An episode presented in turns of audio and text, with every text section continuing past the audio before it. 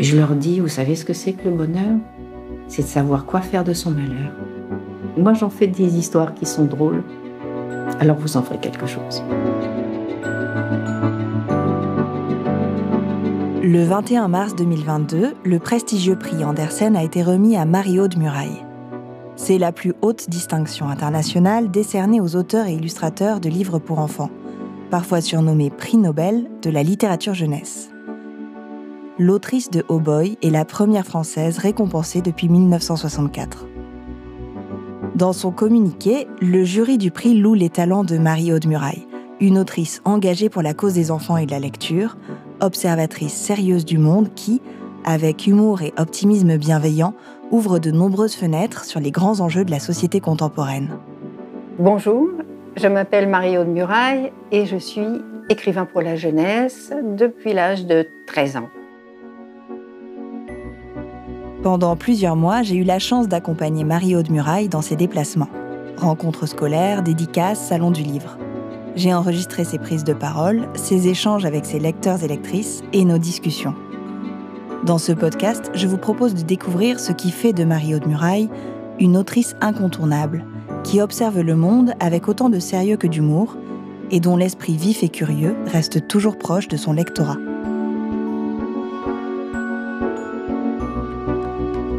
À mille feuilles, on est fait de tellement de couches superposées.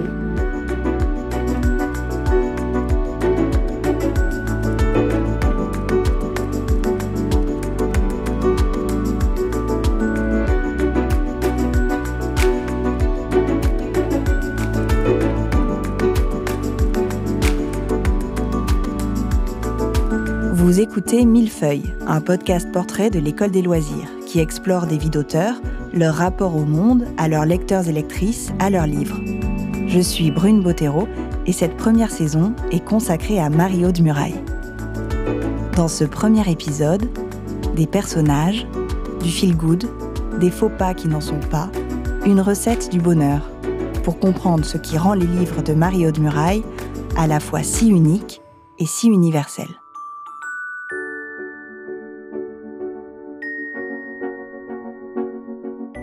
Un des romans majeurs de Marie-Aude Muraille, c'est Oh Boy. Le livre est paru en 2000 et a ensuite été traduit dans de nombreuses langues, adapté en spectacle et en film. Oh Boy, c'est l'histoire de la fratrie Morlevent. Siméon, 14 ans, Morgane, 8 ans, et Venise, 5 ans. Lorsqu'ils se retrouvent orphelins après la mort de leur mère, ils cherchent une nouvelle famille dans laquelle ils pourront rester unis.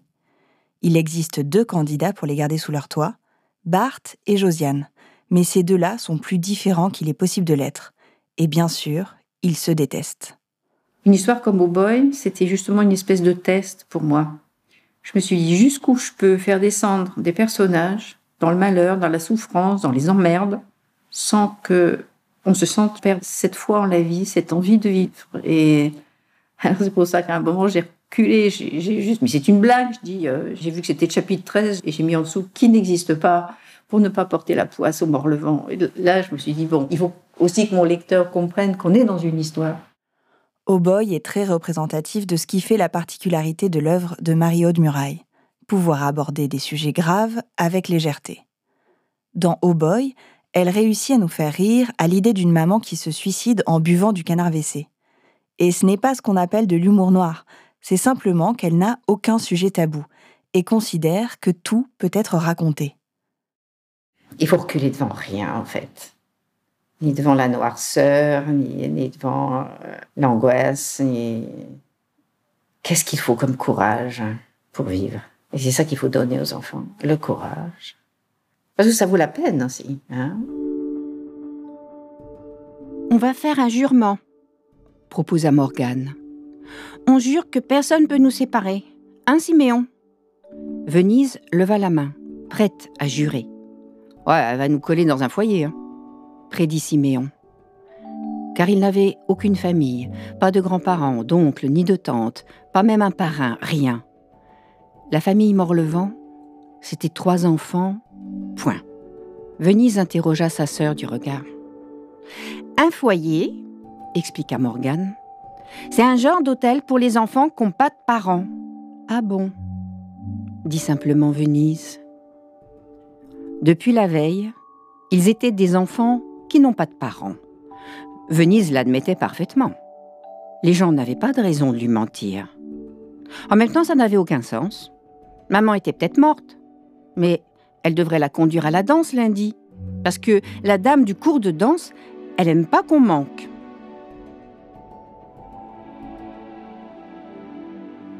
Comment c'est possible que bien qu'elle s'autorise tout, absolument tout, même l'angoisse, la noirceur, la mort, on continue de sourire en lisant ses livres? Comment se fait-il que Marie-Aude Muraille soit considérée comme une autrice de romans qui font du bien? Est-ce que tu as l'impression que tu as une fonction rassurante? Que tu que c'est ça c'est ta responsabilité c'est très étonnant parce que c'est pas réellement ce que je cherche mais c'est ce que je produis. Et les gens ça m'énerve par moments euh, me caractérisent comme faisant partie des feel good books, tu comprends? Et tu vois bien tout ce que je déverse dedans. C'est très très curieux qu'on me dise euh, ah c'est un livre euh, doudou, c'est un livre cocon, c'est alors que je déverse des choses d'une âpreté en fait, hein, terrible par moments. Oui, parce que feel good books, parce que je pense que le fait de reconnaître des choses réelles, c'est rassurant. C'est important de dire ça aux gens. Je t'ai vu, je sais ce que tu souffres, je sais ce que tu ressens, et tu as raison. Tu as raison dans ce que tu ressens. Et c'est la vérité que tu ressens. Donc euh, ça, je, l'ai éprouvé auprès de gens euh, qui étaient dans des situations difficiles. Il faut le dire. Ce que tu ressens est vrai. Voilà. Et mes livres, c'est ce qu'ils disent à ces enseignants, par exemple, qui barbotent en ce moment, qui sont en révolte et qui souffrent et qui se demandent s'ils vont partir, ce que tu ressens est vrai, il est valide, il est valable, je le reconnais. C'est un premier pas vers le changement, effectivement. Mais si, si on n'en passe pas par là, il ne se passera rien. Dans les romans de Marie-Aude Muraille, chaque lecteur et lectrice peut se sentir concerné. Les ados désœuvrés dans Maïté Coiffure, les aidants ou les colocataires qui peinent à s'organiser dans Simple, les psys, les enseignants complètement largués, les familles recomposées dans Sauveur et Fils, les pères qui galèrent dans Un dimanche chez les dinosaures, les médecins trop sur d'eux et ceux qui doutent dans La fille du docteur Baudouin. Une galerie de personnages auxquels nous pouvons nous identifier. Émilien, Miss Charity, Sauveur, Violaine, Ella Elliott, Neil Sazar, Kléber. Tous nous accompagnent et souvent bien au-delà de la lecture.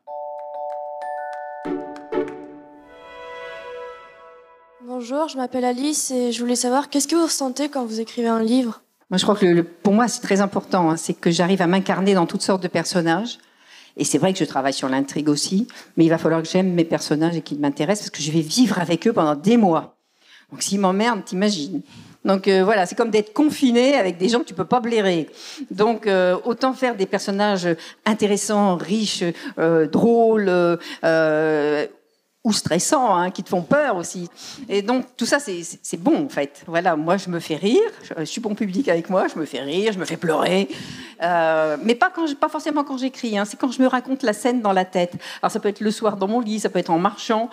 Des fois, je sais que je, fais les dialogues et ça se voit sur mes lèvres. Je peux parler un peu. Et donc euh, voilà, je suis, j'incarne les personnages. Voilà, ils sont à l'intérieur de moi. Donc je, je me décorporéise, tu vois, et j'incarne des personnages. C'est ça le grand plaisir. Et en fait, c'est le plaisir des enfants qui jouent. On dirait que je serais une princesse, on dirait que je serais un pirate, on dirait que je serais un, psychopathe, on dirait que tout trop bien. On dirait que, voilà, c'est ce jeu-là que je n'arrête pas de jouer, en fait. Marie-Aude joue à être ces personnages.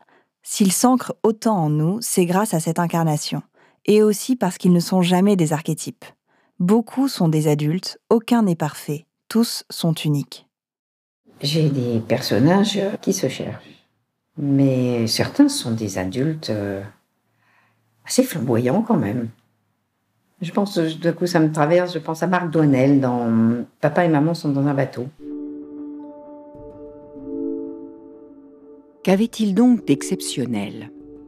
Rien au premier abord, sinon que les femmes ne pouvaient s'empêcher de le regarder des cheveux très bruns, coupés courts, avec une insolite flamèche blanche le long de la tempe droite. Des yeux si noirs que l'iris avalait la pupille. Un éternel demi-sourire aux lèvres. Et le regard descendait, bâti en force, les bras musclés, la taille sanglée par un ceinturon. Il se la jouait cow-boy, les mains prêtes à dégainer. Il y avait probablement un mot pour définir ce qu'il était. Malheureusement pour lui, c'était un mot anglais. Marc Douanel était sexy. Marc Douanel, c'est personnellement un de mes personnages préférés des livres de Mario de Muraille. Père de famille et chef d'entreprise, il s'est fait tout seul. Il traîne derrière lui un passé de voyou, un peu bagarreur, mais il est aussi charmant, même séduisant. Et en même temps, euh, à la fin, eh ben, il n'a pas d'autre solution finalement que de casser la gueule au mec, le, type qui est venu restructurer. Euh, mais en même temps, il le provoque pour que ce soit l'autre qui porte le premier coup. Il est à ce moment-là manipulateur. Et on est très très content qu'il le fasse. Donc il ne se comporte pas forcément tout à fait selon les codes de ce que serait la morale. Il les limite. Et donc tout ça, c'est tous ces personnages-là dans, dans, cette histoire sont tous à la limite de ne pas toujours se bien comporter. Et en même temps, moi, je, je crois que c'est faux pas dans son pas. Marc Douanel est un peu comme Sauveur de la série Sauveur et Fils. Ils ne sont pas parfaits, au contraire, ils se trompent, font des faux pas et n'en sont que plus réels. Ce souci du réalisme, il est toujours présent dans les livres de Mario de Muraille. Dans Malo de l'Ange, le héros est un enfant des rues, menteur et voleur, représentation plus fidèle de la réalité du XIXe siècle. Car oui, dans la vraie vie, il y a des guerres, des enfants malheureux, des injustices, la mort. Et ça, notre autrice ne veut pas faire semblant que ça n'existe pas. Et on pourrait se demander, mais comment fait-elle pour ne pas nous plomber? Ils sont drôles et touchants à la fois. Toujours un petit côté farfelu. Voilà, euh, qui met un peu de piquant dans, l'histoire. Euh. Euh, l'histoire, elle est, elle est drôle parfois. En plus, elle avait de l'humour, du coup, c'était drôle en même temps. Son secret, c'est l'humour. Rire, toujours, de tout. Même de ce qui est triste ou désespérant. J'ai toujours beaucoup regardé les one-man shows. Les, euh, bah, moi, je suis de, l'époque des inconnus, des choses comme ça. Et, je, regarde chaque jeu de scène. C'est très important pour moi, le jeu du comédien, comment les, émotions passent, comment il y arrive. Euh, ça, ça me, ça me fascine, en fait. Oui. Le rire est vraiment l'assentiment profond. le consentement par le rire, c'est très important. Voilà, fédérer un groupe par le rire, c'est formidable. Euh, mais moi, des fois aussi, ce que je vois dans les, dans les groupes, euh, c'est des hochements de tête. le fameux, voilà. Et ça, ça veut dire, c'est comme moi, c'est comme moi. Et d'une certaine manière, je valide ta validation. Voilà, ce que tu as vu, que tu dis que tu as vu, euh, c'est en moi et je te le fais savoir. C'est une façon de relativiser peut-être ou de pouvoir présenter le malheur comme partie intégrante du bonheur. Est-ce que que tu as conscience de ça déjà? Est-ce que ça. Je vais aussi te répondre par ma grand-mère. Ah. Elle disait Les autres trouvent que je suis gay, ils ne me voient pas pleurer la nuit. Et c'était elle, c'était sûrement ma mère, et c'est sûrement moi. Je pense que non seulement il y a une transmission, mais il y a une transmutation. Je pense qu'il y a quelque chose euh, d'une alchimie des sentiments et que de la souffrance, on, peut faire de la vitalité aussi. Alors qu'il m'arrive parfois avec les enfants de parler longuement de mort, de souffrance, et de pleurer devant eux même dans des rencontres. Et ils partent heureux. Ils viennent me le dire. Ça nous a fait du bien. Je pense qu'il ne faut absolument rien retenir de nos douleurs, il faut les partager, en fait. Et on va en faire autre chose. Parce que je sais très bien que dans une rencontre, par exemple, où il y a 50 euh, enfants, il y a des drames en face de moi. Il y a d'immenses chagrins. Et puis il y a tout simplement toutes ces écorchures. Ils sont là, et je sais. Il n'y a pas d'enfants à épargner. Vous savez, il faut épargner des enfants. C'était la phrase quand j'étais petite fille. Épargnons les enfants. C'est une erreur. Ils ne sont pas épargnés. Oui, on va en faire quelque chose. Je leur dis, vous savez ce que c'est que le bonheur? C'est de savoir quoi faire de son malheur. Mais moi, j'en fais des histoires qui sont drôles. Alors vous en ferez quelque chose.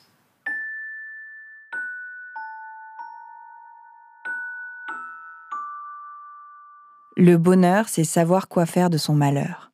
Lire Mario de Muraille, c'est faire l'expérience de la réalité de cette devise. Et ça implique de pouvoir parler de tout et rire de tout. Un champ de liberté infinie qui rend son œuvre si positive, si feel-good, même lorsque ce n'est pas le but. Mais Mario de Muraille tient quand même à la nuance. Un des interdits en littérature jeunesse, c'est la, la, dévitalisation euh, du lecteur, parce qu'on lui transmettrait. Qu'est-ce que tu entends par dévitalisation du lecteur? Ne plus, ne pas lui donner envie de prendre place dans cette société, ne pas lui donner envie de grandir. C'est ce que dit Alain, l'état d'homme est beau pour celui qui y va avec toutes les forces de l'enfance. Alors, ces adultes qui gâchent en fait l'image de l'adulte, qui passent leur temps à, se plaindre, sont des nuisances. Ils y peuvent peut-être pas grand-chose, mais ce sont des nuisances. Et je voudrais pas que quoi que ce soit de la littérature de jeunesse puisse euh, avoir même une once de cette nuisance-là. Et ça ne veut pas dire, euh, puisque bon, ça s'entend dans ce que je raconte, ça ne veut pas dire présenter un monde en, rose bonbon. Ça, je ne suis pas pour les bisounours, hein, mais, rien de, de, ce que je ressens, y compris quand je sanglote, rien de ce que je ressens ne veut dire j'ai pas envie de vivre, j'ai pas envie d'être là, j'ai pas envie de ce que je vis. Jamais, jamais. Comme Marie-Aude le dit très bien dans une interview accordée à Télérama en 2020, je ne laisserai jamais mon lecteur dans le noir à la fin du livre. Il y aura toujours la lumière allumée. Et c'est exactement ça. Ces romans sont autant de lumières allumées dans nos esprits.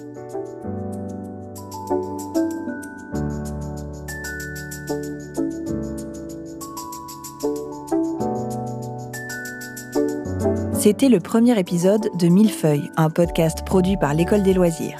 Je suis Brune Bottero et j'ai écrit et monté cet épisode. Gaël Moreno en a dirigé la production, la prise de son et le mix étaient assurés par le studio La Fugitive et Émile Chevrin a composé la musique et l'a réalisée. Merci à Véronique Hates, éditrice de Mario de Muraille, pour le suivi éditorial du podcast. Merci aux lecteurs et lectrices qui ont répondu à nos questions, ainsi qu'au festival Quai du Polar et aux classes de 4e du collège Notre-Dame de Bellecombe à Lyon. Si vous aimez ce podcast, n'hésitez pas à en parler autour de vous et à mettre des étoiles et des commentaires dans vos applis de podcast préférés. Dans le prochain épisode, nous remonterons aux origines du talent de Mario de Muraille. Il sera question d'héritage familial, de pouvoir et de responsabilité. Et pour connaître plus en détail les références citées dans cet épisode, rendez-vous sur le site écoledesloisirs.fr ou sur les réseaux sociaux de l'École des loisirs. Merci de votre écoute et à bientôt.